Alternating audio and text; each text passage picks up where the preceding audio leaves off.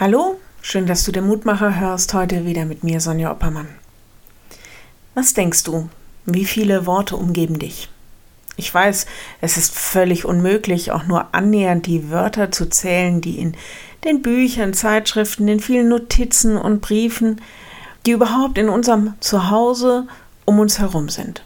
Die Nachrichten auf den Handys und Tablets, die Wörter in der Tageszeitung und in den vielen manchmal ungelesenen Büchern, die in unseren Regalen stehen oder liegen.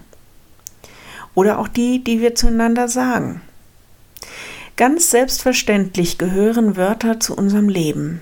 Ohne sie findet keine Kommunikation, kein Kontakt, aber auch keine Entwicklung, kein Lernen, kein Wissen statt. Ohne Wörter auch keine Ermutigung, keine Witze, keine Gemeinschaft. Was würde dir fehlen, wenn du keine Worte hättest.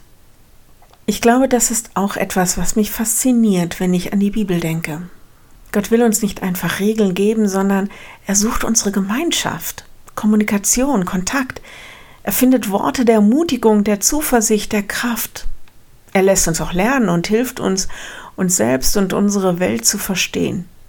Sogar witzig ist Gott in der Bibel.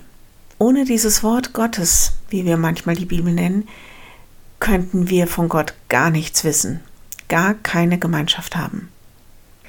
Ein großes Geschenk, das er uns macht. Losung für heute.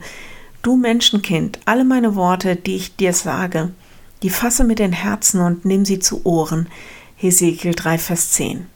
Und der Lehrtext, wir sollen desto mehr achten auf das Wort, das wir hören, damit wir nicht am Ziel vorbeitreiben. Hebräer 2, Vers 1.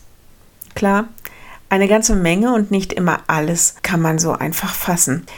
Aber darauf achten, das geht. Sein Wort zu hören und in unseren Herzen dringen zu lassen, das geht auch. Wenn du magst, dann bete doch noch mit mir.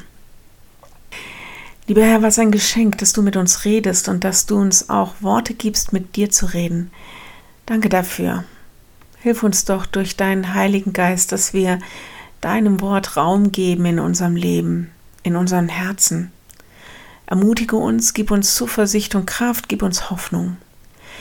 Herr, und wir betrachten mit Sorge die steigenden Zahlen der Infizierten und wir bitten dich um deinen Schutz füreinander, für uns und unsere Lieben und den Menschen, denen wir begegnen.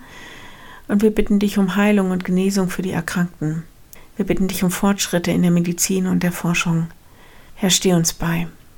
Amen. Morgen wieder ein neuer Mutmacher. Bis dahin, bleib behütet. Tschüss.